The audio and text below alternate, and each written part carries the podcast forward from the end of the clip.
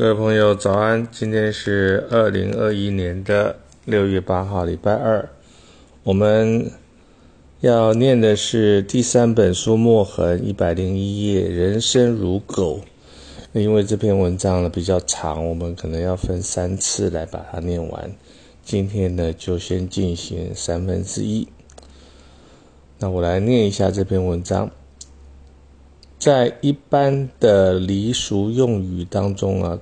那中国人对“狗”这个字呢，它是贬义的啊，比较不是赞美的。举例来说呢，“狗嘴里吐不吐不出象牙，狼心狗肺，猪狗不如，鸡飞狗跳，鸡犬不宁。”如果我们不要把狗拿去跟大象啊、狼啊、猪啊来一同比喻的话，但用狗来描述呢，还有所谓的狗腿啊、走狗啊、啊狗尾之连呐、狗奴才啊、狗屁不通啊，啊，如果是用同音异字来分的话呢，还有所谓的苟延残喘、苟且偷生的用语啊。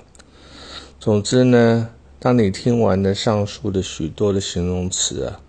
我们其实把人类最忠实的朋友狗啊，给严重的污名化。在中国商周时代呢，狗呢还是一种美食啊。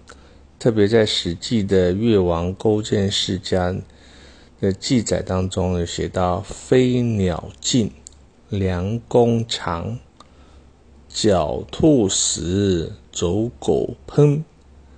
更写进了君王啊，利用了臣民呢，啊，在事成之后呢，杀害有功的大臣的狠毒心性。